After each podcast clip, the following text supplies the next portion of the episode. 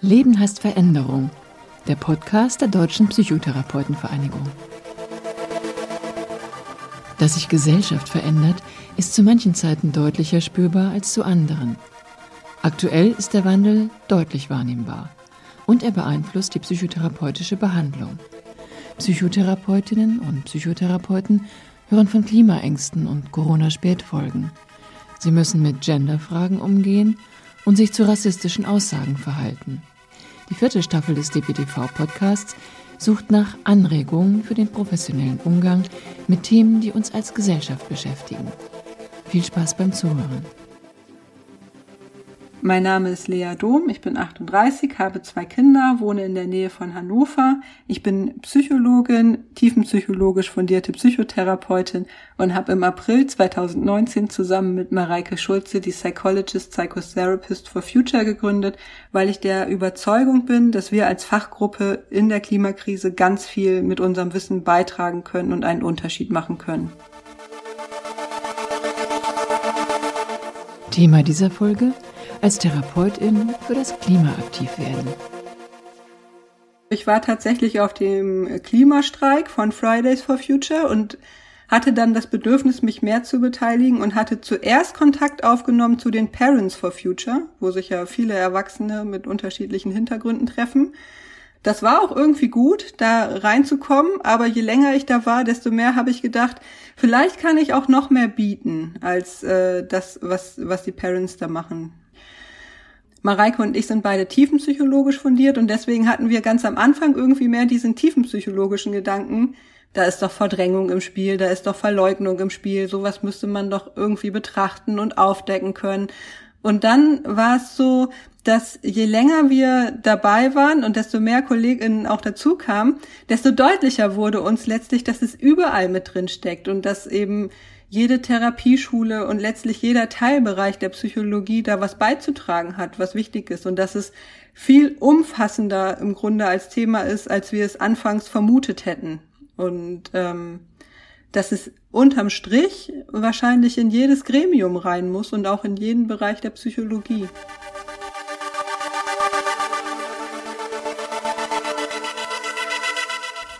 Wir sind eine kleine Sonderbewegung, allein dadurch, dass wir so berufsgruppenbezogen sind und gleichzeitig werden wir sehr viel angefragt. Ne? Also was eine Aufgabe der Psychologist ist, dass ähm, wir zum Beispiel auch helfen, wenn es um Konfliktmoderation geht oder Mediation, wenn es in anderen Klimagruppen in, an irgendeiner Stelle hakt. Und dass wir natürlich aus dem Bereich der Arbeits- und Organisationspsychologie auch viel beizutragen haben. Das sind ja Gruppen, die in kürzester Zeit enorm gewachsen sind. Und äh, wenn es dann darum geht, Strukturen aufzubauen, die gerecht sind, die auch transparent sind und so weiter, dann ist es auch eine Expertise, die wir als Fachgruppe mitbringen. Und meine Rolle äh, ist inzwischen so, dass ich probiere, das abzuarbeiten, was, was mir so reinfliegt. Wir hatten in der ersten Zeit viele Interviewanfragen zur Klimaangst. Das war insofern schwierig, weil wir die Sorge hatten, dass es so dargestellt werden könnte in der Presse, als wäre Klimaangst das zu behandelnde Problem. Und das möchte ich ganz ausdrücklich sagen, ist eben aus unserer Sicht nicht der Fall, sondern dass wenn man sich mit den Fakten, mit den naturwissenschaftlichen Fakten zur Klimakrise auseinandergesetzt hat, dass es dann gesund und normal und in gewisser Weise auch richtig und wichtig ist, wenn wir Gefühle dazu entwickeln, weil die uns ja in die Handlungsbereitschaft bringen können. Ähm, aber da habe ich gleichzeitig den Eindruck, dass das, dass die Anfragen in diese Richtung jetzt zuletzt etwas weniger geworden sind und sich mehr streuen in verschiedene Bereiche.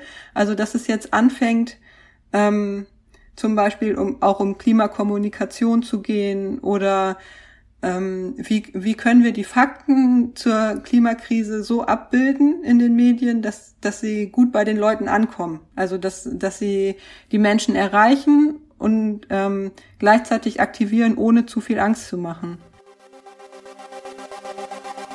Warum Klimaaktive psychotherapeutische Hilfe suchen? Fragen, die, die uns häufig begegnen, sind Zukunftsängste aller Art. Also kann ich, also wie wird es weitergehen? Was wird das für unsere Gesellschaft bedeuten, wenn es jetzt tatsächlich äh, sich die Erde immer weiter erhitzt? Viele haben zum Beispiel Sorge vor einem zunehmenden Rechtspopulismus, der dadurch auch entstehen könnte oder vor so einer Spaltung der Gesellschaft. Das klingt abstrakt, aber das sind oftmals die Sorgen der Jugendlichen, mit äh, denen die sich auch an uns wenden. Und dieses Erleben von Verantwortung, mit, das da mit drin steckt, ähm, das wird mitunter wirklich als Last empfunden. Und in der Unterstützungs AG ist es so, dass wir eine Erstberatung anbieten, also dass wir erstmal hören, wie geht es, demjenigen oder derjenigen und wo, wo liegt das Problem. Also oftmals geht es dann um wie so eine Erlaubnis, sich auch mal freizunehmen beispielsweise, weil der Flow-Effekt ist sehr groß. Es gibt im Grunde immer was zu tun und man erlebt sich selbst auch in gewisser Weise wirksam und gleichzeitig ist es eben auch gesund, das Handy mal zur Seite zu legen und den Nachrichtenstrom vielleicht auch zu unterbrechen und zu sagen, jetzt nehme ich mir einfach mal Zeit für mich und bei den, jetzt speziell bei den Fridays auch dafür einfach Jugendliche zu sein. Ähm, mit ganz anderen Themen, mit denen wir uns vielleicht in unserer eigenen Jugend auch beschäftigt haben. Positionen zu politischem Engagement von Psychotherapeutinnen. Ich glaube, dass eine Sorge unter den Kolleginnen mitunter ist, dass wir unsere politische Neutralität aufgeben. Naja, das, wenn wir den Blick in die Vergangenheit wagen, stellen wir ja fest, dass die Psychologie und Psychotherapie bereits eine lange Geschichte hat, äh, sich eben tatsächlich gesellschaftlich einzubringen. Das äh, fängt an mit den, mit den Zeiten der Psychoanalyse, wo Freud ja sogar ein Buch drüber geschrieben hat, das Unbehagen in der Kultur. Und wenn wir dann aber weiterschauen in die jüngere Vergangenheit, dann können wir ja beispielsweise Horkheimer, Adorno, Frankfurter Schule, wo äh, viel psychoanalytisches Wissen eben auch eingeflossen ist. Und wo ich denke, dass es uns vielleicht, das ist eine Hypothese, mit der Zulassung zur Heilkunde 1999 ein Stück weit abhanden gekommen ist und es jetzt einfach an der Zeit ist, es wieder zu starten. Und also die Klimakrise ist ein naturwissenschaftliches Problem in erster Linie. Die politischen Probleme ergeben sich im zweiten Schritt daraus ähm, die Psychologists, Psychotherapists for Future möchten die ähm, möchten, dass das Pariser Klimaschutzabkommen eingehalten wird und sind laut Selbstverständnis überinstitutionell und überparteilich. Das heißt, über die Art und Weise, wie dieses Ziel erreicht wird, sind wir uns mitunter auch gar nicht immer einig. Ähm, das muss auch nicht so sein. Da dürfen Lösungen ruhig diskutiert werden. Sollten das aus aus meiner Sicht auch. Ähm, aber dass, äh, dass wir uns da bestimmten Parteien zugeordnet fühlen, das ist einfach nicht der Fall. Wobei es natürlich schon hier und da mehr oder weniger Schnittstellen gibt. Aber das, äh, das ist was, was wir gut aushalten können. Der Zeitaufwand fürs Engagement. 20, 30 Stunden die Woche bin ich schon im Moment mit Klimapsychologie beschäftigt. Ähm, dafür habe ich Praxisstunden reduziert und bin da jetzt gerade an so einem Punkt, dass also dass es eben auch nicht unendlich so weitergehen kann, sondern dass die Praxis eben äh, auch jetzt besondere Aufmerksamkeit bedarf, gerade in dieser Corona-Situation. Da bin ich jetzt zuletzt ein bisschen mit den Stunden wieder hochgegangen. Es ist ja praktisch Hochsaison für PsychotherapeutInnen, gerade mit äh, Winter und Corona, dass ich da einfach auch an der Versorgung teilnehme ähm, und muss da jetzt zusehen, dass ich äh, beim Klimaengagement vielleicht einen Schritt zurücktrete. Es ist im Grunde so ein permanentes Aushandeln von äh, wie viel mache ich von dem einen, wie viel von dem anderen und ich glaube, es ist lohnenswert, da ein gutes Maß zu finden, was sicherlich bei, bei allen ein bisschen unterschiedlich ausfallen könnte. Das Klima und die Politik in der Therapie. Ich habe eine Praxis auf dem Land, da ist mir das Thema mit dem Klima in den Behandlungen noch nicht so oft begegnet. Es kommt vor, aber es ist eher seltener. ähm, genau, und dann merke ich, dass sich so ein Gefühl einstellt bei mir in den Behandlungen. Ähm, also, dass es, also, dass ich merke, dass eine gewisse Anspannung entsteht, weil es tatsächlich ja ein Thema ist, was mich mit betrifft. Jetzt habe ich den Vorteil im Vergleich zu anderen Kolleginnen, dass ich äh, über die Psychologist da schon mehrfach mich drüber austauschen konnte und eine gewisse Erfahrung damit habe. Und gleichzeitig merke ich, dass es sich immer noch nicht so sicher anfühlt, wie es sich vielleicht anfühlt bei einer typischen Depressionsbehandlung oder einer Angstbehandlung, wo ich es einfach in der Ausbildung gelernt habe. Also ich merke, dass da noch viele Fragen offen bleiben, ähm, bei denen ich mir wünschen würde, dass gerade auch die erfahrenen KollegInnen, die SupervisorInnen uns da helfen, beiseite stehen können, um das zu reflektieren und zu schauen, was bedeutet das für uns, wo sind Möglichkeiten, Fallstricke und Grenzen. Ein Beispiel ist da möglicherweise, dass ich merke, dass wenn PatientInnen mir von sehr klimaschädlichem äh, Verhalten berichten, was ja praktisch der Gegenentwurf ist zu den Klimaängsten, dass das was inzwischen mit mir macht, weil ich mich ja viel mit diesen Themen auseinandersetze und dann in mir so ein Impuls entsteht, äh, das kann doch nicht sein. Du kannst doch jetzt nicht dieses Jahr deine dritte Kreuzfahrt machen. Ähm, und ich natürlich gleichzeitig äh, zur Abstinenz und Neutralität da verpflichtet bin und ähm, aber auch authentisch bleiben möchte und sich da mit den eigenen Impulsen zurückzunehmen. Äh, also da, da stellen sich so Fragen, an welchem Punkt äh, ist es überhaupt erlaubt und sei es nur eine Augenbraue hochzuziehen oder ich glaube ja, die Patienten sehen uns das auch an, wenn, wenn es was mit uns macht. Also wenn wir, äh, wenn es uns berührt, in, in welcher Hinsicht auch immer. Also dass da die weiße Wand, wie sie aus der Psychoanalyse ähm, propagiert wird, in gewisser Weise auch ein Mythos ist. Und dass es da so ein Spannungsfeld ist, in dem wir uns bewegen, äh, zwischen authentisch bleiben und gleichzeitig eben kein aufsuchendes Verhalten. Die Berufsordnung muss natürlich äh, 100 Prozent eingehalten werden. Genau. Und da würde ich mir schon äh, weiterführende Supervision und Ausbildung sehr wünschen.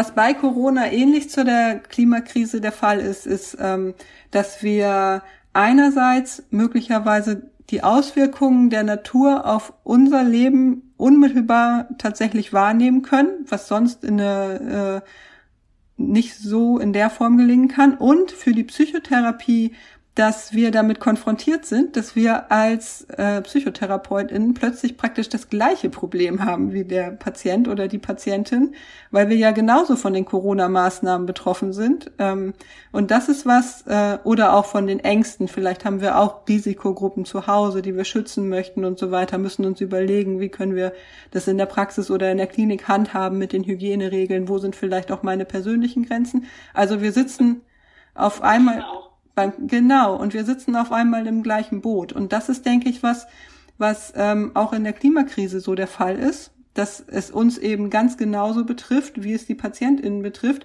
und dass wir uns nicht mehr an so eine bequeme ähm, ich höre dein Problem Zuhaltung bewegen können, sondern dass wir tatsächlich plötzlich unmittelbar mit betroffen sind und auch unsere eigene Zukunft und unsere eigenen Wünsche und Werte und Hoffnung. Und das ist was, was wir, glaube ich, als Fachgruppe noch wenig gewohnt sind und wo aus meiner Sicht äh, wir uns offensiver mit auseinandersetzen sollten. Reagieren PatientInnen auf das Klimaengagement? Nein, ich merke keine Verschiebung von Klientel. Ich glaube, das hat was damit zu tun, dass meine Praxis auf dem Land ist und es hier, es gibt überall einen Versorgungsnotstand, aber hier ist er wirklich akut. Das heißt, die Patientinnen, die sich bei mir melden, haben mitunter 10, 15 KollegInnen vorher angerufen, bei denen sie nicht untergekommen sind. Oder melden sich bei mir, weil ich eine Praxis-Homepage habe und das für einige, glaube ich, ein niedrigschwelliger Zugang ist, da äh, Kontakt aufzunehmen, auch über das Kontaktformular. Aber dass die sich dafür interessieren, für mein Klimaengagement, äh, das sehe ich nicht. Ich hatte einmal eine Patientin, die was dazu gesagt hat. Ich habe über sie in der Zeitung gelesen, Frau Dom.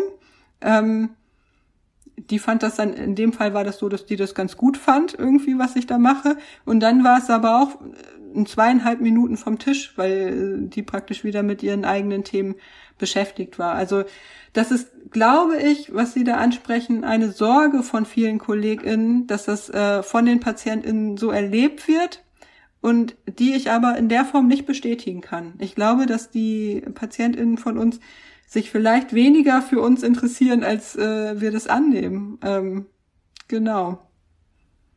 Und es kann natürlich auch in, nicht die Konsequenz daraus sein, dass wir uns nicht wie jede wie jeder andere Mensch hier in Deutschland äh, als Bürgerinnen und Bürger äh, einbringen dürfen. Wir leben in der Demokratie, da ist Partizipation gefragt und gerade unsere Fachgruppe hat da ja viel beizutragen. Insofern fände ich es fatal, wenn der Rückschluss wäre, dass wir uns da zurücknehmen sollten. Also das finde ich im Grunde genau die falsche Richtung der Argumentation. Was ich mir von der Berufsgruppe wünschen würde, ist, dass es äh, eine Bereitschaft gibt, sich mit der Klimakrise überhaupt auseinanderzusetzen und zu überlegen, was bedeutet das für unser professionelles Handeln und wo sind da unsere Aufgaben. Ähm, ich glaube nämlich, dass wir da als Berufsgruppe den Vorteil haben, dass wir im Studium, im Psychologiestudium viel Versuchsplanung und äh, Wissenschaftstheorie in solche Richtungen gelernt haben und deswegen gut in der Lage sind, solche Studien einzuordnen und die Ergebnisse in einen Zusammenhang zu bringen. Und dann gibt es ganz grundlegende Veröffentlichungen, zum Beispiel von der American Psychological Association, die da Überblickstexte äh, zugestaltet haben. Was bedeutet die Klimakrise für die psychotherapeutische Tätigkeit?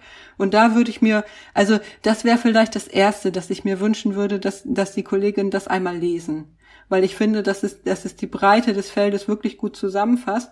Und dann, okay, dann können sie es einordnen und können selbst vielleicht auf, auf der Basis von Wissen besser für sich entscheiden, wo und wie sie tätig werden möchten oder auch nicht. Was PsychotherapeutInnen tun können. Individuelles Handeln ist da an verschiedenster Stelle möglich. Da könnte man anfangen bei der Frage, bei welcher Bank bin ich eigentlich und woher beziehe ich meinen Strom. Jetzt, wenn wir eine Ebene höher gehen, institutionell, dann landen wir zum Beispiel bei den psychotherapeutischen Versorgungswerken. Die sind sehr unterschiedlich organisiert nach Bundesländern. Gleichwohl gibt es aus meiner Sicht, man möge mich korrigieren, wenn es nicht stimmt, kein einziges Versorgungswerk, was nicht in fossile Industrien mit investiert. Und äh, ich merke, dass es sich für mich nicht gut anfühlt, mein Geld da anlegen zu müssen in fossile Industrien, womit ich gleichzeitig möglicherweise die Zukunft meiner eigenen Kinder verschlechter. Also da denke ich, sind Themen, da sollten wir offen drüber sprechen und Möglichkeiten suchen, wie man sowas vielleicht auch überwinden kann. Wo ich merke, dass wir einen unglaublichen Effekt haben, was sehr bestärkend ist, ist in der Zusammenarbeit beispielsweise mit den Scientists for Future, also wo wir praktisch unser Wissen ganz konkret äh, den WissenschaftlerInnen zur Verfügung stellen können und merken, dass es dankbar aufgenommen wird und dass wir damit hilfreich sein können. Heute halte ich noch einen Vortrag vor bayerischen Landwirten, wo es darum geht, äh, wie man das Klimawissen ins Handeln umsetzen kann und wo da mögliche Hemmnisse sind und überwunden werden können. Ich glaube, dass ein ganz großer Benefit in der interdisziplinären Zusammenarbeit besteht. Anfangs fühlte es sich so an, wie in so ein Wespennest gestochen zu haben, dass äh, uns dann immer mehr Themen entgegengeflogen sind und auch immer mehr Leute ja mitmachen wollten, erfreulicherweise. Ähm, und da ist es jetzt so, dass wir jetzt vielleicht in, in so einer Phase sind, wo es darum geht, ähm, erstens strukturierter vorzugehen, organisierter vorzugehen, nicht mehr nur das aktuelle Tagesgeschehen abzuarbeiten, sondern vielleicht ein bisschen mehr strategisch auch zu denken und uns dazu organisieren. Beispielsweise sind die Psychologists for Future gerade in der Vereinsgründung. Das hat verschiedene äh, Vorteile, wenn wir tatsächlich Vereinsstrukturen haben. Ein bisschen sorgt es uns auch, weil wir ja immer noch Graswurzel sind. Ähm, aber andererseits äh, hat es eben so viele Vorteile inzwischen, dass wir daran nicht vorbeischauen können. Und da findet eine Konsolidierung statt. Das war ein Podcast der Deutschen Psychotherapeutenvereinigung. Realisiert von Christiane Zwick, Stories und Impulse. Die nächste Folge hören Sie auf der Seite der DPTV. Sie können sie auch auf Spotify und Apple Podcasts abonnieren. Wenn Ihnen der Podcast gefällt, empfehlen Sie ihn gerne weiter. Wir freuen uns auch über gute Bewertungen und Anregungen. Sagen Sie uns, welches Thema Sie interessiert. Die Mailadresse lautet podcast.dptv.de.